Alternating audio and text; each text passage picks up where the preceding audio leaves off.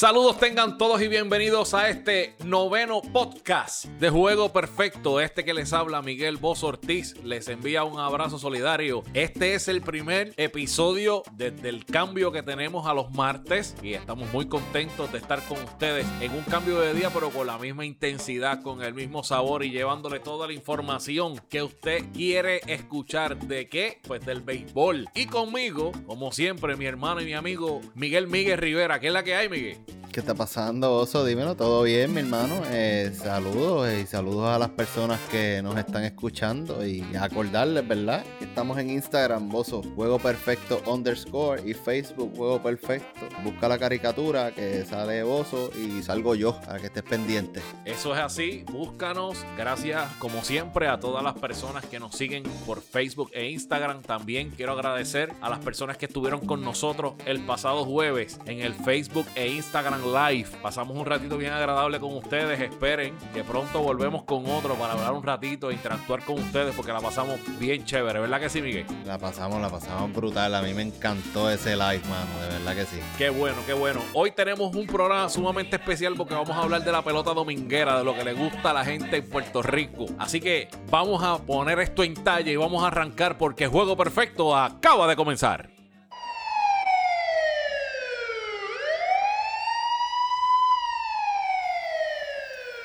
Juego Perfecto presenta el bateo y corrido, donde tocamos las noticias más importantes en el béisbol. Bueno, oficialmente arrancamos con el episodio de hoy de Juego Perfecto con la sección de bateo y corrido y rápidamente vamos a hablar de lo que está rompiendo y es que ya salió el itinerario de la temporada 2020 de las grandes ligas con uno de los juegos yo creo que más esperados por todos en esta situación de la pandemia cuando se supo que las divisiones iban a jugar la americana con la nacional iban a estar jugando el este con el este, el central con la central, el oeste con el oeste y todo el mundo decía llegará un momento en que Washington se encontrarán con los Yankees. O sea, esos dos equipos con buen picheo. ¿Y qué pasó? Lo tiraron rápido. A la solta, Miguel. El juego, obviamente, tú sabes, se estaba rumorando que iba a ser el, el juego principal de la noche. Yankees y National pueden estar dando un toquecito bien chévere de lo que pueden ser unas finales. Aunque, ¿verdad? Mi corazoncito está este año con los Bravos. Pero ese equipo de los National en 60 juegos, papá. Si el año pasado llegó el punto donde tenían un 2% de probabilidad de, de entrar a los playoffs y quedaron campeones, pueden sorprender en cualquier momento, cualquier día de la semana. Como tú dijiste, el, segundo juego de la jornada sería el equipo de los Giants de San Francisco visitando a los Dodgers de Los Ángeles. Eso sería a las 10 y 8 hora del este. En el segundo día, el equipo que tu corazón está ahí con ellos, los Bravos de Atlanta, irían al, al City Field a jugar contra el equipo de los Mets de Nueva York. Eso sería otro gran encuentro. También estarían los Detroit Tigers con Cincinnati, también los Blue Jays con Tampa Bay y así. Una jornada de béisbol sabrosa que yo entiendo que corazón por fin corazón. Llegó lo que nos gusta a nosotros, ver buen béisbol. Y esperemos, ¿verdad? Que todo siga en buen camino, porque las cosas no van bien, Bozo. ¿Por qué tú dices eso, Miguel? Mira, ahora mismo, ahora mismo tenemos que hay varios jugadores ya que oficialmente han dicho que se van a salir de esta jornada. Empezando, jugadores que no van a participar esta temporada. Está Félix Hernández, eh, que lo había dicho la semana pasada. David Price fue el que le siguió. Y luego de que Freddy Freeman, Bozo, Freddy Freeman saliera positivo, Nick Markakis dijo que eso le abrió los ojos y no iba este año porque teme por su salud. Es algo un poco lamentable, ¿verdad? Que los jugadores hayan tomado esa decisión, pero yo te voy a ser bien sincero, Miguel. Yo las respeto porque uno de nuestro, del equipo dio positivo. ¿Qué te dice a ti que los demás no lo tengan? Y pues obviamente uno velando por la salud de su familia y velando por la salud de él mismo, tomaron una decisión, para mí, una decisión sabia. Sí, y hay que respetarlo, Oso. Hay que respetar esa parte porque cada cual debe tener derecho ¿verdad? De decidir qué, qué riesgos quiere tomar. Y si él decide no jugar, mira, que no juegue. Entre ellos hay un pelotero que se espera que todavía estén veremos. Y si eso sucede, estamos hablando del mejor jugador de, de la liga. Y si ese jugador decide no jugar, que estamos hablando de Mike Trout, o sea, es que vamos a tener una temporada sin el mejor jugador de la liga, estando en una temporada donde el equipo de Anaheim, una ofensiva devastadora, pudiera tener la oportunidad de meterse los chavos, pero sin él realmente la cosa serían otros 20 pesos. Pero vamos entonces a continuar porque ya que estamos hablando de Mike Trout, vamos a hablar del bochinche que hay eh, con las pruebas del COVID y las grandes ligas. Bozo, ¿qué es lo que hay con eso? Eso es así. Están reportando que durante el día, el día del lunes hubieron equipos que cancelaron los entrenamientos debido a que no han recibido luego de 72 horas los resultados finales de la prueba del COVID-19. Eso llevó a que el equipo de los Nationals, los Astros y los Angels decidieran cancelar sus prácticas en el, el lunes con el temor de que haya un positivo entre ellos y se esté regando el coronavirus por todo el estadio, cosa que tiene mucho sentido también. No, y tiene sentido, mira, porque si te pones a ver cómo es posible que tú estés esperando que se reporten los peloteros, tú exijas unas pruebas, entonces a la hora de comenzar esos resultados no están. ¿Cómo tú quieres que el equipo reaccione a esto? No pueden reaccionar de otra manera. Inclusive Mike Rizzo, el gerente general de los Nationals, hizo unas expresiones diciendo que él no va a poner a sus integrantes del staff en riesgo y que él no va a estar sacrificando ninguna, ningún protocolo de seguridad en contra de su gente. ¿Sabes? ¿Cómo tú esperas que esa gente reaccione cuando tú que le prometiste no lo estás dando? ¿Sabes? Hay un problema serio y esto va a traer cola, a mi parecer. Y es que muchos peloteros ahora vayan a decidir entonces no jugar, no por el mero hecho de que no se sientan seguros, sino que entonces también no hay una efectividad a la hora de dar los resultados de si quién lo tiene y quién no. Acuérdate que estás haciendo las pruebas hoy, pero en varias semanas tienes que volver a hacerlas y en las próximas dos semanas después tienes que volver a hacerlas. Vas a tener que estar haciéndolos periódicamente y al ya ver que la primera vez que los hiciste estás teniendo problemas, los jugadores van a decir, ven acá, entonces a mitad temporada va a pasar lo mismo. No, nada más eso, caballo. Mira esto, se supone que llegara una persona de la liga a cada estadio de equipo para hacerle las pruebas a los peloteros. ¿Tú sabes qué le pasó a los Angels? No me extraña que Maestra haya reaccionado como reaccionado. Los Angels cogieron, se metieron Q-tips, le pusieron saliva, lo metieron en un sobre para enviarlo. No llegó nunca el representante de las grandes ligas, según reporta CBS Sport, caballo. ¿Cómo es posible? ¿sabes? ¿Cómo entonces tú quieres que la cara de las grandes ligas, que él apoye una liga que, no, que les queda mal? ¿Entiendes? Claro. Aunque hayan reportado el 1.2% de los casos positivos, Bozo, eso no quita que los equipos que ellos dejaron afuera, que son los que se están quejando, están en estados que están críticos en casos del coronavirus. Oye, hablando de, de pruebas y, y del COVID, hay unos peloteros que dieron positivo. ¿Qué cantidad fuera la que, la que dieron positivo, Miguel? Según las, eh, las pruebas reportadas, fueron 38 positivos y de esos 38, 31 son peloteros. Estamos, incluye, estamos incluyendo a todo, eh, eh, toda la parte del staff y estos son 3.185 pruebas hasta el momento. Y como bien dijimos anteriormente, faltan equipos todavía de recibir su reporte. Dentro de estos jugadores, eh, la lista, ¿verdad? Que yo pienso que son importantes. Aquí hay un equipo que está bien perjudicado y es el de Atlanta. Tiene a Will Smith, el relevista. Que vino en cambio este año. Exacto, viene en cambio, está positivo. Eh, está Freddy Freeman también y Pete Cosma, que iba a ser el jugador utility de ellos este año. También tenemos que Salvador Pérez, regresando del año eh, de perder la temporada completa el año pasado, salió positivo. Tenemos a Luis César de los Yankees, que sabemos que esa- ese brazo fuerte hace falta y en, y en este, en este corto, eh, corta temporada más todavía. DJ LeMahieu también salió positivo. Miguel Sano también salió positivo. Eh, Delano D. Shields ya, ya lo habían dicho. Y también Charlie Blackmon también había dado positivo. La política dice que luego de que pasen los días de cuarentena, tienen que dar negativo dos veces para que entonces puedan incorporarse al equipo.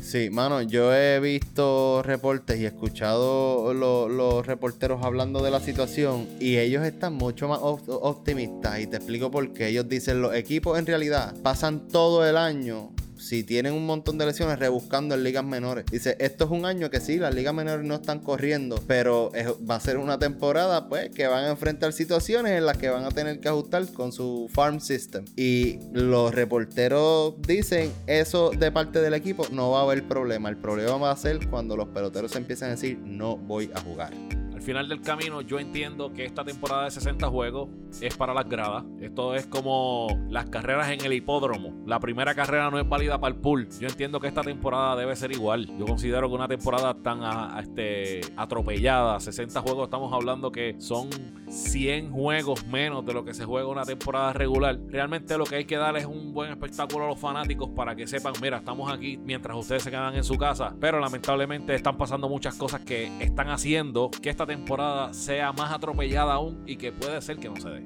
Vamos a dejar hasta aquí el, el bateo y corrido porque hemos hablado de todas las ligas, de todos los deportes del béisbol sobre todo, pero no hemos hablado de una que despierta pasión y eh, diría que en todos los pueblos de Puerto Rico hay un equipo y en todas las esquinas de cada uno de los pueblos vas a escuchar a alguien hablando de este torneo. ¿De qué torneo hablo? Pues hablo del torneo del béisbol AA. ¿Qué va a pasar con él ahora con esta pandemia? Pues para contestarnos esas preguntas tenemos al oficial de prensa de la Federación de Béisbol de Puerto Rico, Héctor Titito Rosa. Héctor, saludos. Saludos para ustedes, saludos a los amigos que están escuchando este podcast. Los felicito por esta iniciativa y agradecido que me hayan brindado la oportunidad de estar con ustedes y con los amigos que están sintonizando.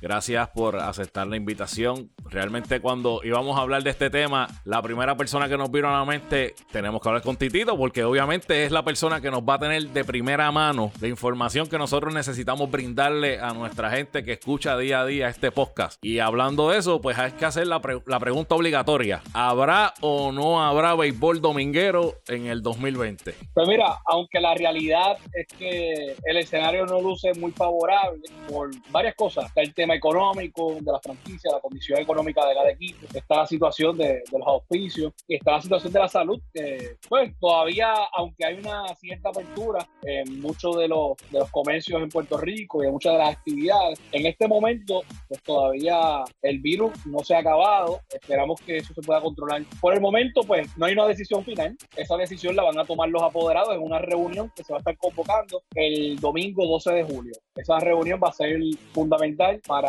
tomar una decisión. Nuestra proyección es que de tomarse la decisión de jugar, en nuestra proyección comenzar en agosto y finalizar a más tardar la parte final de noviembre. Sería un torneo con unos cambios en cuanto a la cantidad de partidos, ya que como saben, el béisbol AA tiene algo particular y es que la postemporada muchas veces es más larga que la fase regular. Y a veces un equipo que llega hasta la final de Puerto Rico, en total ha jugado básicamente 55 partidos y de esos 55 partidos solamente 20 fueron en la regular. Entonces hay que hacer unos cambios en la cantidad de juegos de la regular, bajar esa cantidad de 20 a a lo mejor 14 o 15 juegos, luego en la postemporada bajar la serie de 7-4, bajarla a 5-3 y dejar solamente la final de Puerto Rico de 7-4. De esa manera, tener mayor tiempo, eh, otro detalle es que hay jugadores del béisbol AA que participan también en el béisbol profesional y el béisbol profesional está proyectado para comenzar en diciembre. Eso nos da un poco de espacio porque normalmente el béisbol invernal comienza el 15 de noviembre y ahora lo que se está hablando es que el béisbol invernal va a comenzar en diciembre y también el otro detalle es que ya para el 2021 tenemos que comenzar el otro torneo.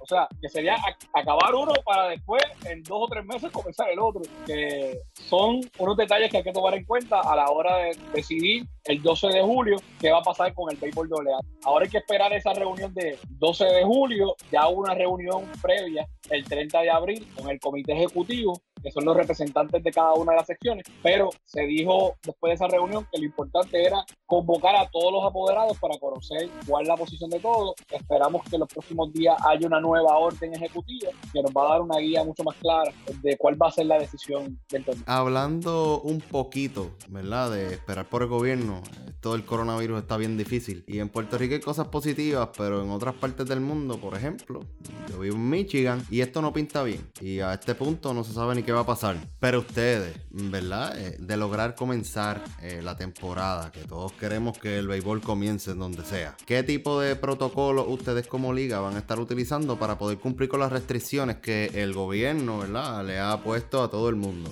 Pues mira, en el caso nuestro, todavía, como no se ha hecho la reunión, no se ha aprobado un protocolo oficial, pero sí hay unas recomendaciones de la Confederación Mundial de Béisbol, que es la sombrilla del béisbol a nivel mundial y a la que la Federación de Béisbol está afiliada. Entre las recomendaciones que nos están haciendo ellos, hay una lista como de 15 cosas que se deben de hacer y que no se deben de hacer en los dogouts. Eh, esto eh, hay que tomarlo en cuenta también de que en el béisbol AA hay muchos dogouts camerinos que no son tan amplios. Hay que buscar la manera de, lograr ese distanciamiento recomendado. Pero mira, entre las recomendaciones que ha hecho la Confederación Mundial de Béisbol está eh, el evitar compartir equipamiento de competición, que cada jugador tenga su propio bate, su propio casco, su propio guante, o sea, que no lo preste, su guantilla, y que cada uno tenga su artículo personal, que no esté compartiéndolo con, con otros jugadores. Es una de las recomendaciones que hace la Confederación Mundial y mientras vaya mencionándole esas recomendaciones, van a notar que muchas de ellas ya fueron implementadas en el béisbol de la Grandes Ligas para lograr que se celebre la temporada. También se habla de que los bateadores deben tener su propio bate cuando sea posible, no masticar tabaco, semillas o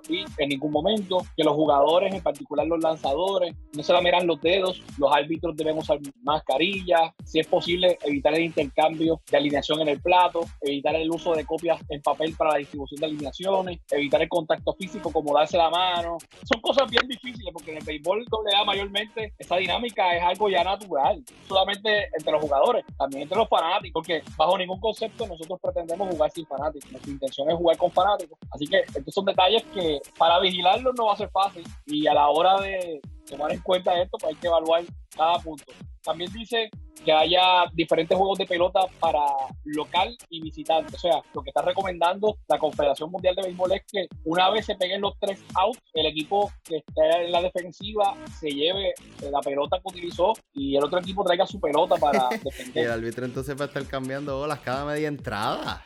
¿Qué, es eso? Ese es el detalle que hay que, evaluar. Es que esto es algo de verdad que es tan complicado. Mano, eh, hay cosas ahí que tú has dicho que yo entiendo, ¿verdad? Que adultos, varias cosas de esas tú puedes lograr controlarlas. Pero yo he escuchado lo mismo para niños de pequeñas ligas y eso es... Qué complicado. Nosotros que tenemos el béisbol AA juvenil, yo te aseguro que sería bien complicado. La única ventaja del béisbol AA juvenil es que podemos jugar sin fanáticos, ahí no hay ningún problema porque en el béisbol AA juvenil no se paga boleto, los jugadores no cobran una dieta, así que no hay que cumplir con esas exigencias. Más bien habría que buscar la manera de hacer un protocolo dentro del terreno y vigilar que ese protocolo se cumpla. Como quiera, luce un poco complicado. También habla que no se permitirán bad boy en los tocados. Así que hay que ver si el propio jugador tiene que recoger sus cosas. Eso mismo digo yo. Y si dan un doble. ¿Quién se va a llevar ese bate? Buen detalle. Buscarlo, no sé, o buscar a alguien que con, con guantes lo recoja. Realmente es algo tan difícil. Claro está, estas recomendaciones eh, no está escrita sobre piedra, son recomendaciones que hace la Confederación Mundial de Béisbol. Habría que tomarlas en cuenta si es que los apoderados aprueban en su mayoría que el torneo pueda jugarse a partir de agosto. Veremos cuál va a ser la opinión de los apoderados cuando escuchen estas recomendaciones que todavía no se las han publicado a ellos, pero ya nosotros recibimos el documento a través de correo electrónico. El 28 de mayo recibimos ese documento. Eh, va a ser bien interesante ver cómo se va a implementar todas esas reglas. Lo único que me pasó por la mente cuando me dijiste que los Bad Boys no van a poder estar en el terreno es que José el Mascota no va a poder estar y por lo menos para la felicidad de, los demás equipos de la sesión no lo van a tener que escuchar gritando entre todas las entradas. Así que... Esos gritos, esos gritos muchas veces yo creo que provocan que el otro equipo se desconcentre y le da la victoria a los, a los toritos. Oye, hablaste del béisbol juvenil.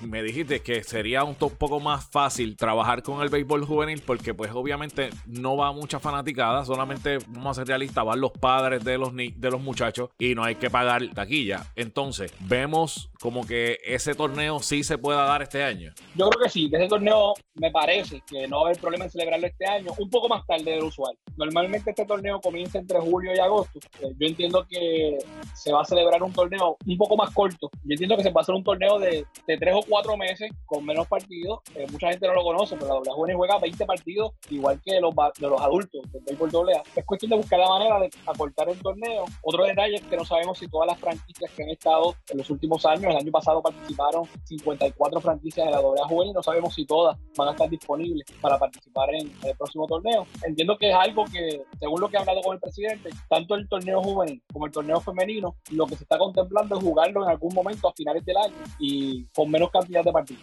Eh, se había hablado de que había una posibilidad de que ese torneo lo movieran hasta 19 años. No sé cuán cierto sea eso. Pues mira, se ha intentado en varias ocasiones, se ha llevado a votación, pero hay un grupo de apoderados como que se resiste a, esa idea. Inclusive se ha hablado de la posibilidad de permitir solamente de dos a tres jugadores o un jugador de 19 años. En mi opinión, yo no le veo ningún problema a eso. Yo creo que sería un atractivo adicional para el torneo porque le subiría el nivel, le daría la oportunidad a ese jugador a desarrollarse. Muchos de los jugadores de la AA juvenil no tienen la oportunidad de ser drafteados en el béisbol AA o si son drafteados no tienen la oportunidad de ser regulares en algunos equipos porque hay equipos que son equipos ya establecidos, que tienen su plantilla ya estructurada y a veces le dan muy pocas oportunidades a esos jugadores jóvenes. Inclusive antes de esta pandemia se había hablado en la federación la posibilidad de crear en el futuro una liga sub-23 que fuera a la par con el torneo de béisbol superior AA y que cada equipo tuviera una franquicia sub-23 y que tuvieran la oportunidad de subir y bajar jugadores juveniles de menos de 23 años. Esa idea pues ahora mismo está en el aire y es una idea que sería muy atractiva para darle más desarrollo, más exposición a estos jugadores que a veces no tienen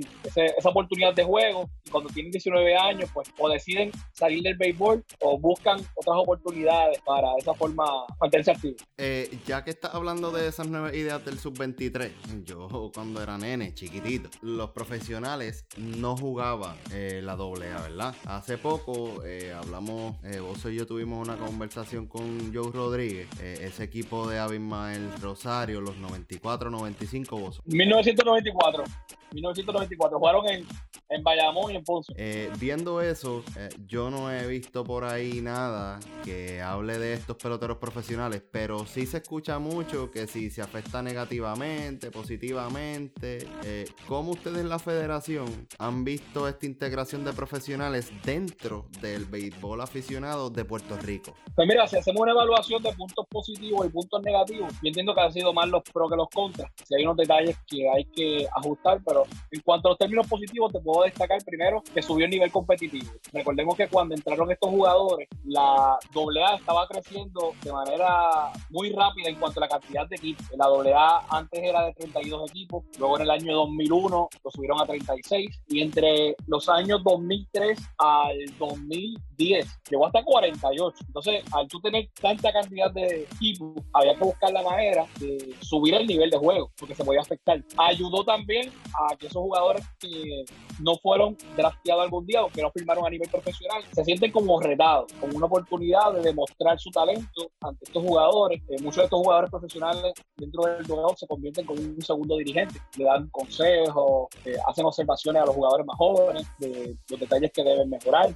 Así que en ese aspecto pues es positivo. Otro detalle positivo es que hemos tenido mayores oportunidades de presentar un mejor equipo para Juegos Centroamericanos, Juegos Panamericanos. Ejemplo de eso es que en el 2018 y en el 2019 se ganó medalla de oro, tanto en centroamericano como en panamericano. Eso nunca se había dado, de dos medallas consecutivas de oro. Inclusive a nivel panamericano nunca habíamos ganado.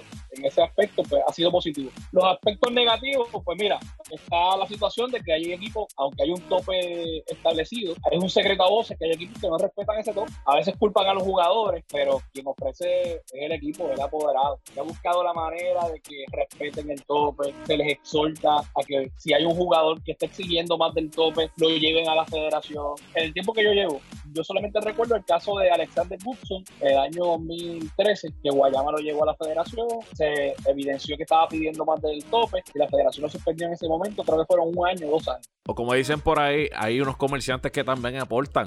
Ese es otro detalle. Hay jugadores que cobran en los comercios, que no cobran en el país. Y eso es algo que no podemos controlar nosotros. Y el detalle es que en el béisbol AA el pago es en efectivo. Que ¿Quién controla eso? Hay apoderados que han sugerido que se le entregue el dinero de las dietas a la federación, tal vez antes de comenzar la temporada, y que la federación se haga cargo, eh, ya sea semanal o quincenal, de pagar las dietas de los jugadores, eh, ya sea por depósito directo o por cheque. Eso sería una idea fantástica, pero vamos a lo mismo. Tienen que respetar porque de qué vale que a lo mejor yo diga que fulano gana 100 dólares y en el parque le doy la otra parte. Sí, sí, porque, porque ponle que tú digas, yo voy a hacer el depósito directo, pero si en el parque vas y le dices, ya recibiste el depósito, ¿verdad? Pues toma, que esto era lo otro que te tocaba. como quiera, ¿me entiendes? Es bien difícil. Yo estoy contigo, es súper complicado, mano. A mí, a mí me resulta bien interesante de la forma en cómo ha evolucionado el béisbol AA desde que los profesionales se encuentran. Obviamente ha sido mucho más competitiva. Si vamos a ver la historia en estos últimos años, vemos un equipo de Vega, Vega Alta, es el que está Fernando Cruz, que era un equipo que antes de que llegara Fernando Cruz no se sabía de él. Y llegó Fernando Cruz y con la adquisición de Fernando Cruz ha estado entre los líderes a nivel nacional todos los años, al igual que el equipo de Calle, que con Fernando Cabrera se pudo juntar con José Carlos y han hecho un, equipo campeón después de un fracatán de años. Lo que me llama la atención es sobre los jugadores que no tienen esta, esta oportunidad de filmar y que el pelotero, pues obviamente la única opción que tiene luego es jugar doble A y con tanto profesional que hay ahora mismo, pues las opciones obviamente son limitadas, pero me dijiste algo que me llena de esperanza, que es que ustedes están pensando en trabajar un sub-23 para tener la oportunidad de que esos muchachos sigan jugando. Y es bien importante que a largo plazo se pueda concretar porque nos va a ayudar al desarrollo, porque al final del camino esos peloteros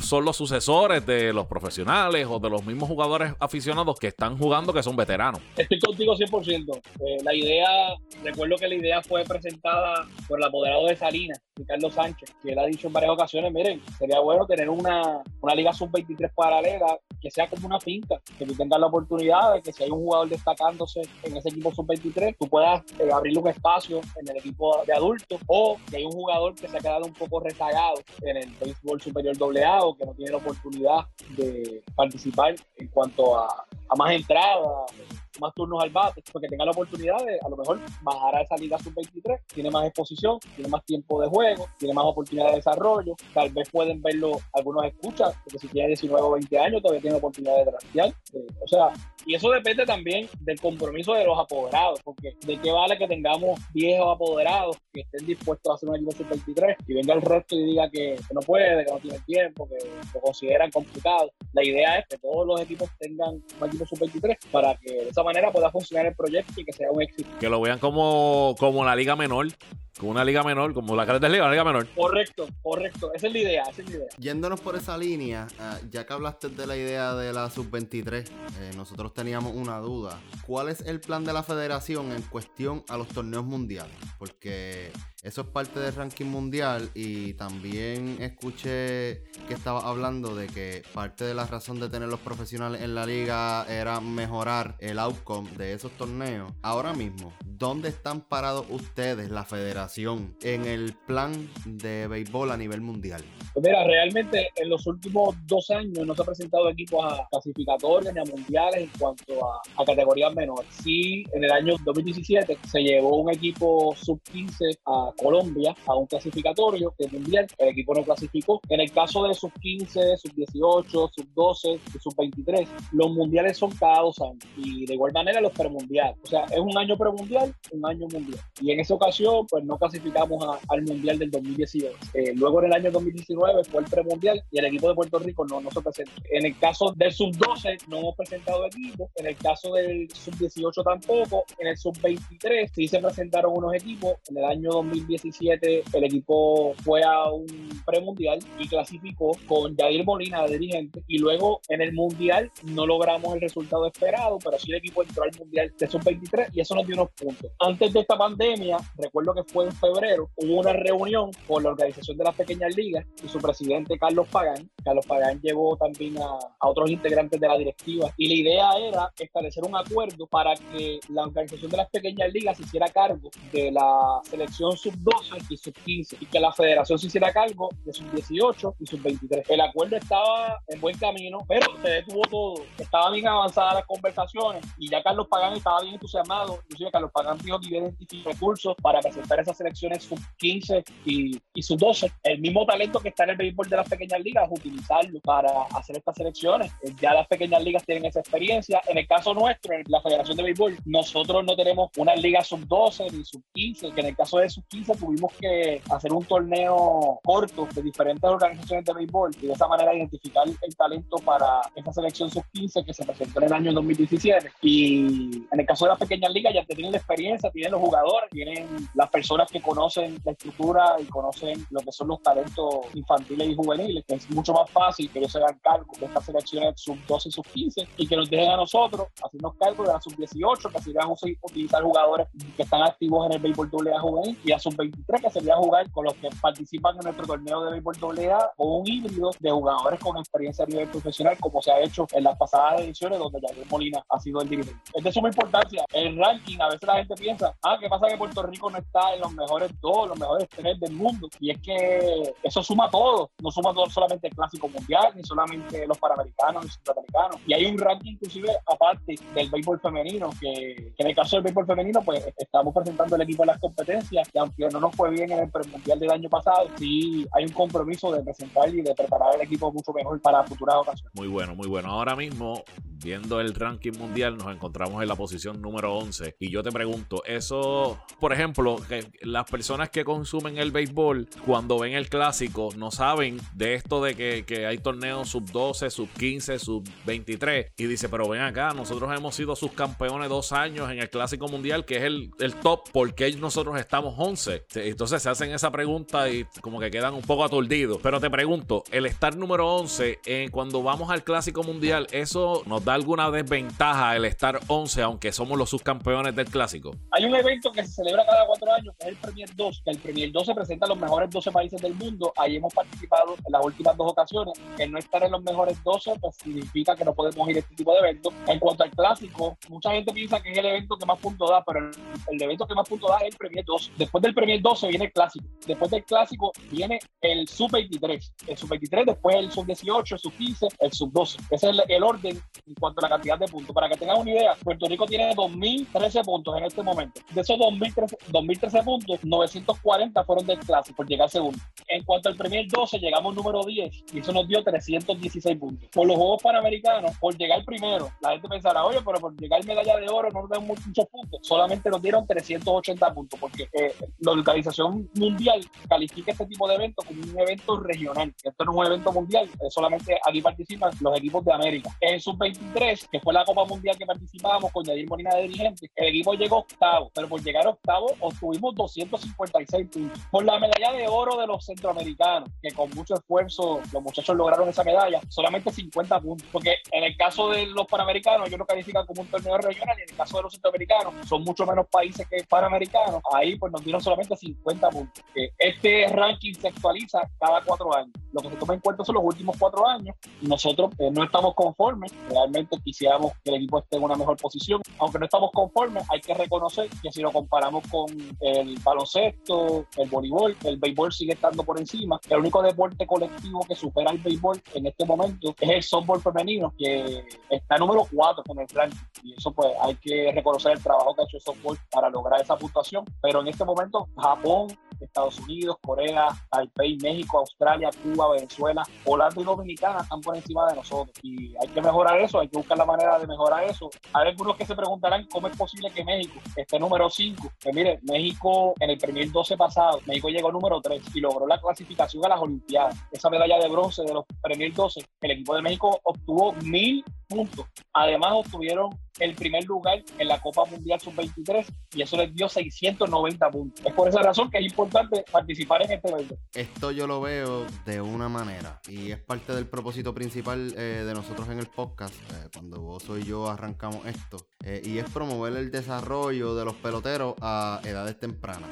Y me alegra escuchar de tu parte que estén comenzando a, ¿verdad? formar estas alianzas con las pequeñas ligas y las demás ligas de niños, porque ellos no son los únicos, pero qué bueno que empezaron por ahí para entonces mover mano, moverlo, mover el béisbol y ver a Puerto Rico un poquito más allá de lo que es el clásico, porque el clásico no es lo único, ¿sabes? La gente habla de México como tú bien dijiste, pero México ahora mismo tiene una liga profesional muy buena y eso es prueba de que el desarrollo en ese deporte está sucediendo, ¿me entiendes? Desde los niños, porque estás llevando a la gente a seguir la pelota a todos los niveles, ¿me entiendes? Sí, el béisbol en México ha, ha tomado un auge increíble, inclusive el presidente actual eh, ha dicho en reiteradas ocasiones que su prioridad en cuanto a deporte es el desarrollo del béisbol. Así que el béisbol ha tomado un protagonismo impresionante en México y esa ha sido la clave para tener los resultados positivos. Muy interesante, muy interesante eso de los rankings. Miguel, ya esto está acabando unas últimas palabras.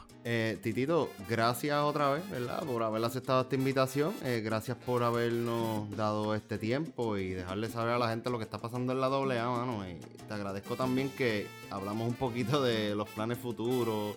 Eh, y así esto también le da una idea a la persona que intenta desarrollar o trabajar este deporte en Puerto Rico, que se está trabajando con la situación del desarrollo del béisbol en la isla y es muy importante. Eh, muchas gracias. No, agradecido a ustedes por la oportunidad.